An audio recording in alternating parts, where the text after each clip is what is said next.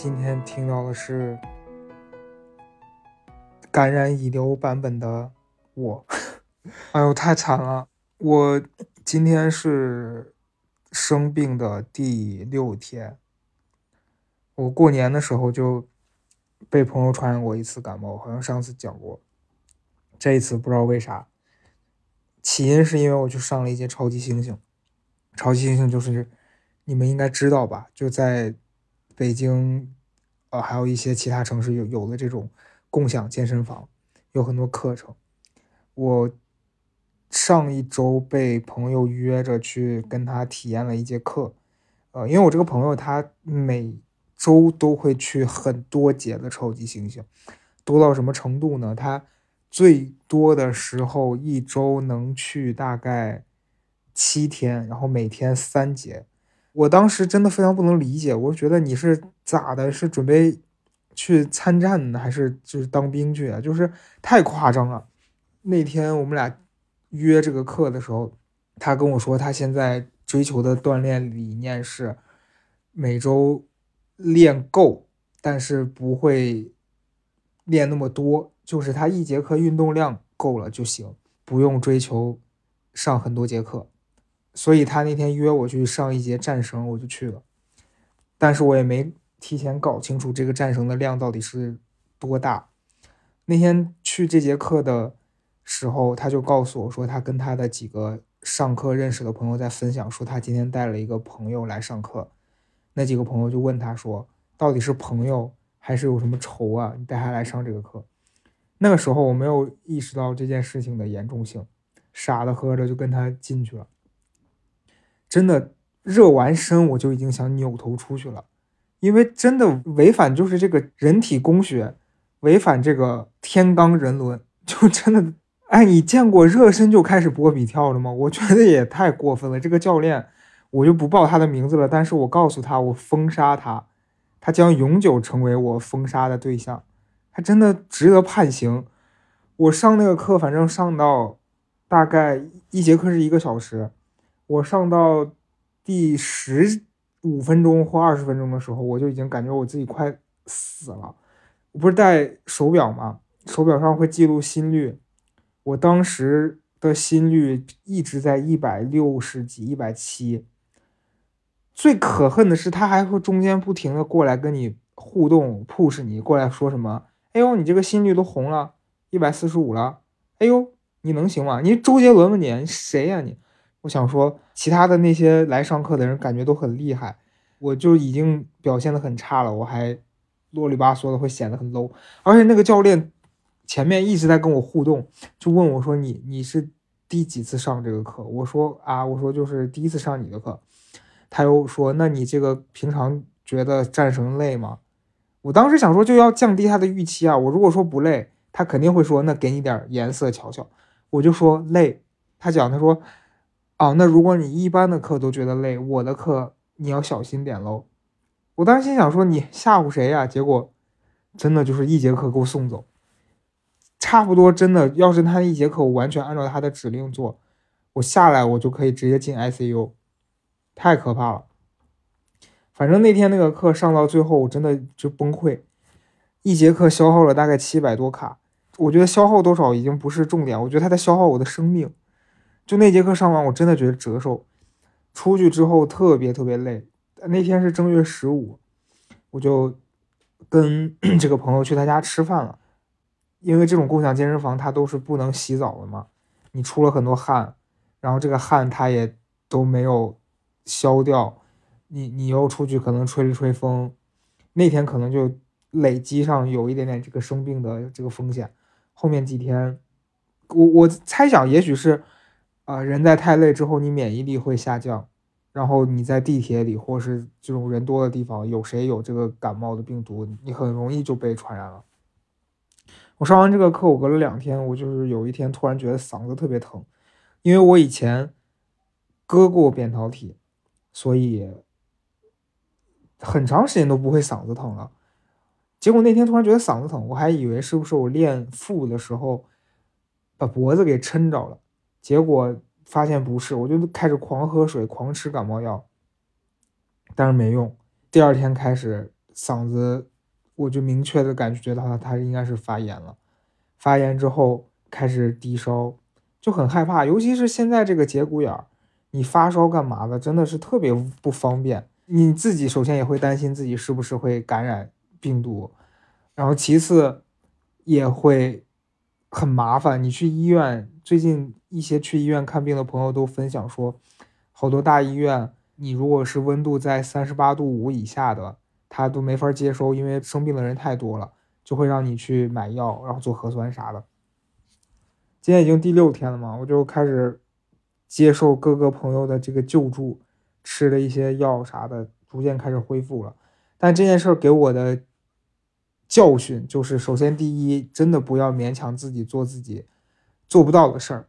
这种战狼精神没必要在每一件事上都发挥。干嘛呀？你要说你保卫祖国，你拼也就拼了，就是没命就算了。你至少为国捐躯。你上个超级猩猩，你拿这种精神，你在干嘛？身体发肤受之父母，你何必呢？真的，我。从此我再也不会去上这个教练的课。第二个教训就是一定要保护好自己的健康，一定要保。哎，这俩好像差不多。哎，我现在就是一个没睡够，而且又生病，就是不要要求我有什么逻辑或者是啥的。我现在就是一个非常懵逼的状态。OK，然后我今天就是一个开场，讲了七分钟了。反正今天还是一个人。这两天。想聊的一个事情是，也是这两天突然自己想到的一个一个问题，就有的时候老觉得身边的坏人坏事特别多，但是呢，每隔一段时间，当我冷静的从这种情绪里面跳出来，我就会想到，其实我在这件事里面也并非是一个完全无辜、完全没有一点点错误的状态。我不知道你们会不会偶尔这样哈，感觉这个话题和前面聊的完完全是个割裂的状态。没关系，我们我们这个节目从今天开始，二零二二年小高的岛追求的就是一个割裂感。来吧，为啥会想到这个话题呢？因为首先这两天生病嘛，我在家就会点外卖，因为自己真的没有精力做饭。然后点外卖的时候，因为可能最近天冷还是怎么样。就是经常会没有人接单，或者是好不容易有人接单了，你碰到那种就是不太让你满意的这种配送员，具体的行为就体现在送的特别慢，或者是他干一些让你觉得很无语的事儿，比如说在楼下摁门禁的时候就疯狂摁，然后你给他开了，他也就是。不进来这种的，就经常有时候你生活里面会发生这种状况，你就会无端的被挑起一种，就是这些人到底为什么就是不能动动脑子呢？这种，比如说前段时间我我住的这个小区的这个门，它是门禁是坏的，所以其实你只要一推它就开了，但是经常会有这种人，他来了之后，他习惯性的他会直接按门禁，然后有一段时间我就会特别的生气，被这种突然家里响门禁。我觉得很烦，觉得你为什么不能推一下再摁呢？但后来我一想，人家其实没做错，人家就是一个良好的习惯。因为有一次，我就遇到一个特别尴尬的事，我点了外卖，但我在这个同时，我下楼遛狗，就家里没人，手机装在我身上，但我没听到响声。结果我走到家园门口的时候，看到那个小哥在骂街，骂的很难听，被我听到了。我后来在想，人家摁门禁啥的也是一种有礼貌，是我自己没管理好自己的情绪。但是这就是比较正常的状况。还有一些不正常的状况是，比如说我前两天遇到一个事儿，是我在网上买了一个东西，因为我们这个小区是分 A 区和 B 区的，之前有发生过我没写清楚哪个区，然后导致小哥找不到楼的这个状况。但是后来我把所有的地址都改过了，其实都写的很清楚。然后有一天，因为我把我的手机的短信功能设置了免打扰，就他收到短信我是不会看到提示的，因为现在都很多那种骚扰垃圾信息嘛。结果我还是会偶尔点进去看一下，以免错过一些什么。结果那天看到一一条短信，他说你是 A 区还是 B 区？我当时判断了一下，应该就是小哥，我就跟他回了我在 A 区。结果当天我也没收到任何快递。晚上我检查的时候，就发现了我的快递显示签收了，而且写的是什么放在门口，结果我在我在门口找各种地方也没有看到我的东西。后来我就试图打电话过去跟他沟通，结果这个快递员就是不接电话。他不接电话就算了，我就又给商家联系，我说这个东西我没收到，商家说他要去核实一下。到第二天，我又打开我的短信，我发现有就是同一个手机号跟我发的是说你把你的单号发过来，我发过去之后他就又没信儿了。第二天晚上的时候，他跟我说说是他送错了，他送到了 B 区。然后我当下就觉得，都跟你说了 A 区了，你怎么还能送到 B 区呢？就我不太懂，我就跟他说，那麻烦你隔天帮我拿回来。他说好的。结果又隔了一天，就又没有动静了。结果到了第三天，就是人家 B 区的那个住户已经忍不住开始给我打电话了，说你这儿有个东西，你是自己过来拿呢，还是你打电话让这个快递员给你送过去？我就真的很崩溃。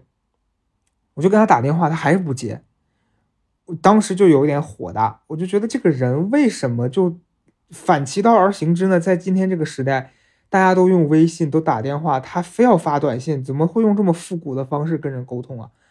后来这件事儿真相大白，是我跟他最后一次通话，我发现他有一点点结巴，有一点点就是口齿不太利索。然后突然那一下我就明白了，我说哦，原来他是因为跟人沟通可能不太方便，所以他一直选取了一种他自己觉得效率比较高的方式。我当时的情绪上来是想跟他发火，是觉得你这个人怎么这么耽误别人的时间，可是忽略了人家其实已经在用一种他自己觉得最省时、最能解决问题的方法。然后那一刻我就觉得自己很。就就很情绪化，就不应该这样。当天看到东西被签收，然后没收到，两天都没解决的时候，我就很生气。我在那个淘宝的 app 上面就选择了，就是说这个人没送到什么的。但后来他把东西给我送过来之后，我就又去评论里面跟他改了，就写成了他送到什么的。就事后对这件事儿，我的感受是，其实。你说这一个快件儿有那么着急？说你今天就急用吗？可能有的时候是这样，但是那天买的那个东西，它就是一个不着急用的东西，一个烟灰缸。其实我也不用，是是帮别人买的。我就在想说，你又没那么着急，为啥当下觉得这个事儿必须解决不可呢？然后因为这事儿还责怪了他。如果当时一怒之下给他个差评，他工作也许会多少受到一些影响。可是其实你也没有那么在意这件事儿，所以当时事后反思，还是觉得自己挺不对的，就是没有必要为了这件事儿大动肝火，而且中间会存在一些这种小的误会。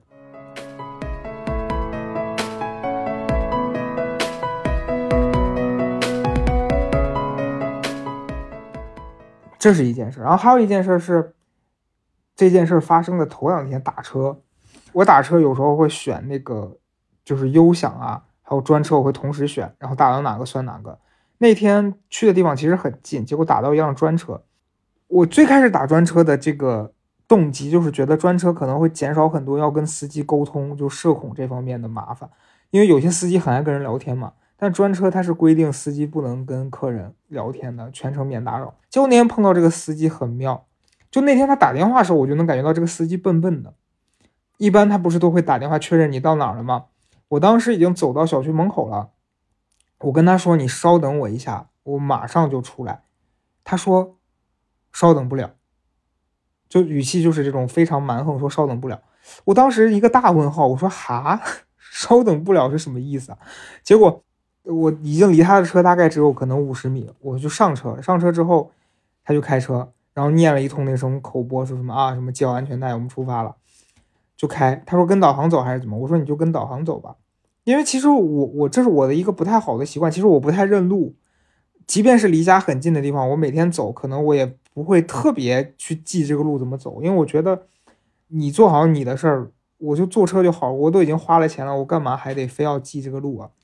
结果走到那个立交桥下面的时候，那个导航其实导航说的是对的，但那个司机不知道为啥他判断他觉得导他就自己觉得导航不对，然后他开始问我说：“你看一下路。”他原话是说：“先生，你看一下路。”我就一个大困惑，我说：“我看下路哈。”我就跟他说：“你跟导航走就行了。”然后因为我当时戴着耳机在听歌，他就声音特别大，说：“你能不能看一下路？”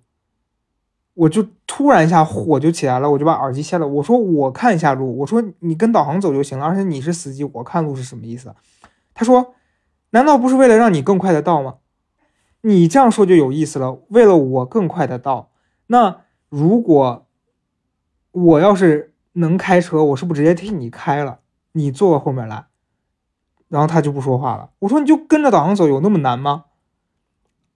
后来发完这个脾气之后，车里就非常安静，他也就再也没有跟我多说一个字，他就开着车默默的开，然后很快也就到达了我要到的地方。后来下车我就把他拉黑了。像这种情况，就是有时候你一年难免碰到一两次这种让你很无语的司机，就他会指挥你说你看着点路。我为啥要看路呀，大哥？如果你第一天、第二天开车，那你上来是不是也可以跟客人沟通一下，说可能我刚开车，有一些不熟悉，你要是能帮我指路的话，你指一下。就你又不会开车，然后你态度还又不好，就是怎么讲呢？业务能力也不行，然后这个情商沟通能力又差，那真的可能就是不太适合做这个工作，我只能这么说。然后那天下车，我就真的很无语，我说怎么又遇到这种事儿啊？这件事儿让我有一个小的总结是，然后以前当我每次遇到这种事儿的时候，我都会特别无语，我会觉得，哎呀，怎么我的体质老让我碰到这种奇怪的事情？但后来我觉得也未必，它其实是一种心态，就是你如果每碰到一项一次这样的事儿，你都会觉得说，哎呀，这样的事儿怎么老是被我遇到？你就会给自己潜意识里面加深这个固有的概念，是我老会遇到奇怪的事儿。但其实可能不是，你换个角度想一下，是不是因为每一次发生类似的事儿，你都会印象特别深刻？其实一年当中这样的事儿也就发生了可能三次或几次，但是你老这样想，你就会觉得，哎呦，我天天都在遇到这样的事儿。其实未必啊，当然我确实是在我的人生当中遇到过无数次这种怪事儿啊，但我已经见怪不怪了。我现在即便这样，我还在试着调整心态，说。其实没什么大不了的。想到这儿，我还想到，就是也是最近发生的一件类似的事儿。我最近怎么发生这么多跟这种配送人员和和司机的这种怪事儿？那天就是一个特别尴尬。我在自己的那个抖音上还录了个小视频，是我点了个咖啡，点咖啡之后，我就在一直等他送达，结果突然快递给我打电话说你下楼取一下，我就莫名其妙，因为当天早上点的咖啡和中午点的外卖都送进来了。不知道为啥突然让我到小区门口取，我就说，是这样子的。我说你为啥不能送进来呢？别人都能送进来。他说你们这个小区从疫情开始就不让进了。我说没有呀，我说我们这小区今天早上还能进呢，没有这种不让进的状况。结果他就跟我对峙，他说你有你这个跟我在这儿拧巴掰扯的时间，你都已经喝上了，你赶紧出来拿吧，我在保安这儿等着。我当时就。突然一下就觉得这个人在抬杠，我很生气。我说：“那你要这样的话，我说我就不喝了，我去投诉你。”然后人家可能也很无所谓的，就说：“那你你随便。”我就把电话挂了。结果我打开我那个点单的 app 一看，我不知道为什么，因为正常的话它是会自动定位到你所在的城市嘛。结果那天我早上还在北京点过咖啡，结果下午点的这个，他不知道为啥，我我不知道是误点还是他系统出现了问题。结果他送到了西安去了，就我原来在西安家里面肯定点过咖啡，结果他送到了西安的家里，我当时我就真的无语了。这个时候那个小哥电话又打过来了，我就接起来，我就跟立刻跟他道歉，我说不好意思，就这件事儿可能是一个误会，不知道为什么点到了西安去了，但我人在北京，抱歉了，我说我刚才态度也不是很好，我确实有点鲁莽。然后那个小哥人其实特别好，他立刻就说：“他说啊，我就说嘛，他说怎么可能？说你们这个小区就是一直不让送呀。”啊，然后他说他说那这样吧，我给你把他送回店里面去，让让店里面给你退款，你跟他们联系一下。我就跟他说谢谢谢谢，然后又跟他说了几声不好意思。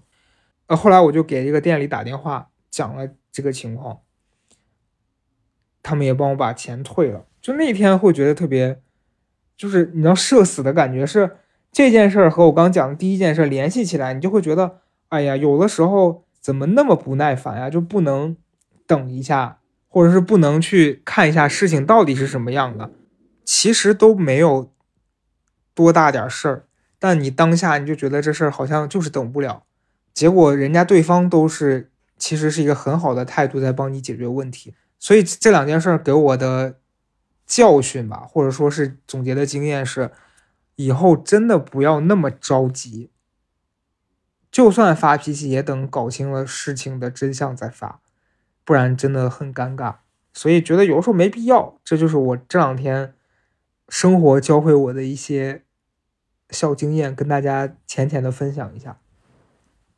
然后想到这件事儿呢，我就，呃，又想到我这两天生病的时候，在家看一个美剧，叫《虚构安娜》，它是一个真事儿，好像是去年还是什么时候的一个新闻吧，我我具体有点记不清了。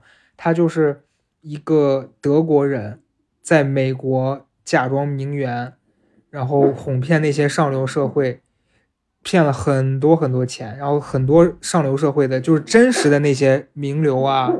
有钱的人都被他耍的团团转，结果这个女的后来被举报了，才发现哦，原来她平常装的那些都是假的。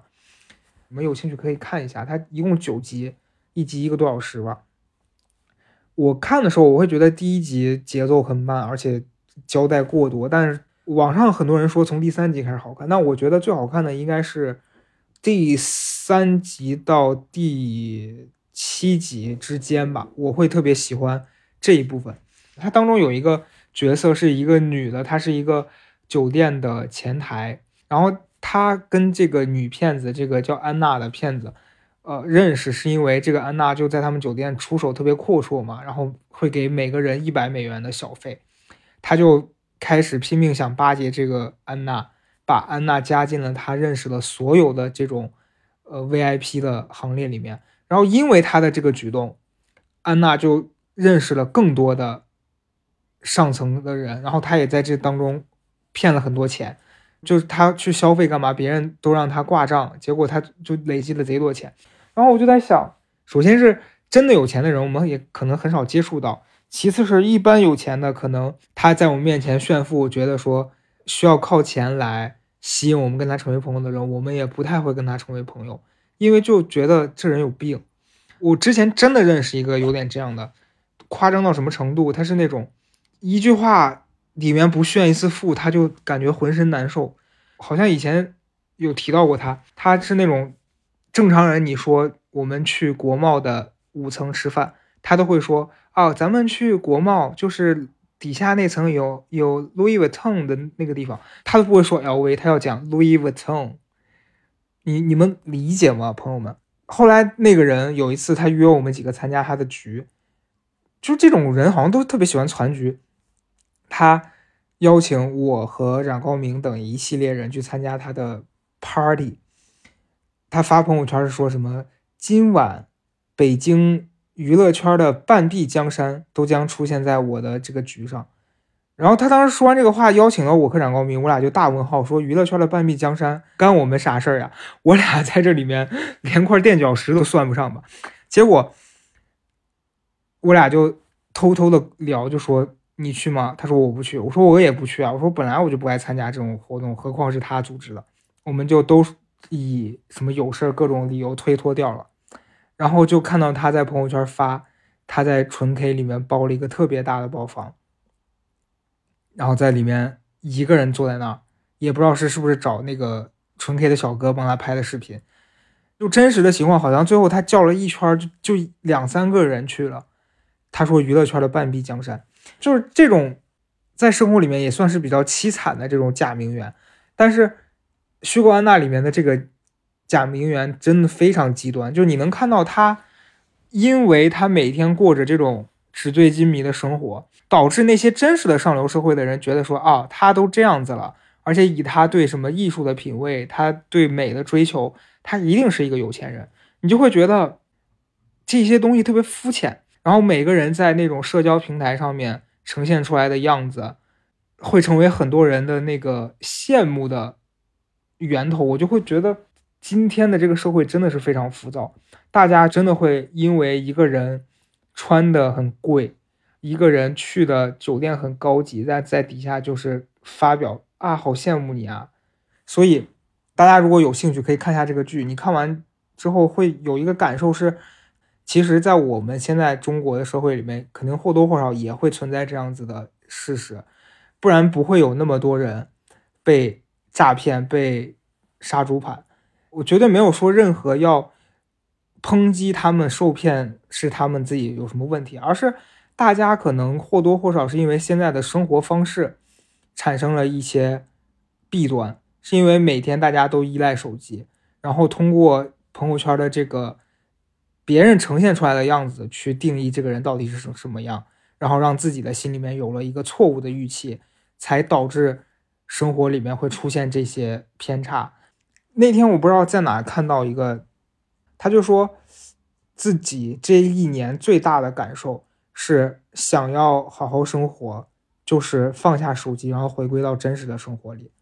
我当时看到这句话，我其实挺挺被打动的。就是我这段时间生病了，在家之后，有的时候一两天还是会拿着手机不停刷，然后你就会觉得一天啥也没干就过去了。但中间有一两天把手机放下，呃，我就是专注的看一本书，或者是我今天就。专心的做一件事儿，写东西，或者是看剧，你会发现自己一天好像很长。但是如果你把时间全都花在关注别人的生活上和刷手机上，一天很快就过去了。然后这一天你觉得自己好像什么都没有获得。所以我觉得，如果你也会觉得自己特别浮躁，觉得自己的生活特别让自己不满意。有的时候真的要想一下，是不是因为自己把太多关注的点都放在了虚拟的世界里面，自己的情绪也是没有做到一个好的管理。是你，你遇到任何事儿都觉得是不是别人出了问题？所以我觉得大家有兴趣可以去看一下这部剧，挺有启发的吧。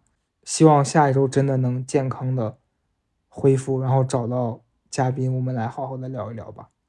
那这一周就是这样，希望大家最近都注意身体，不要生病。拜拜。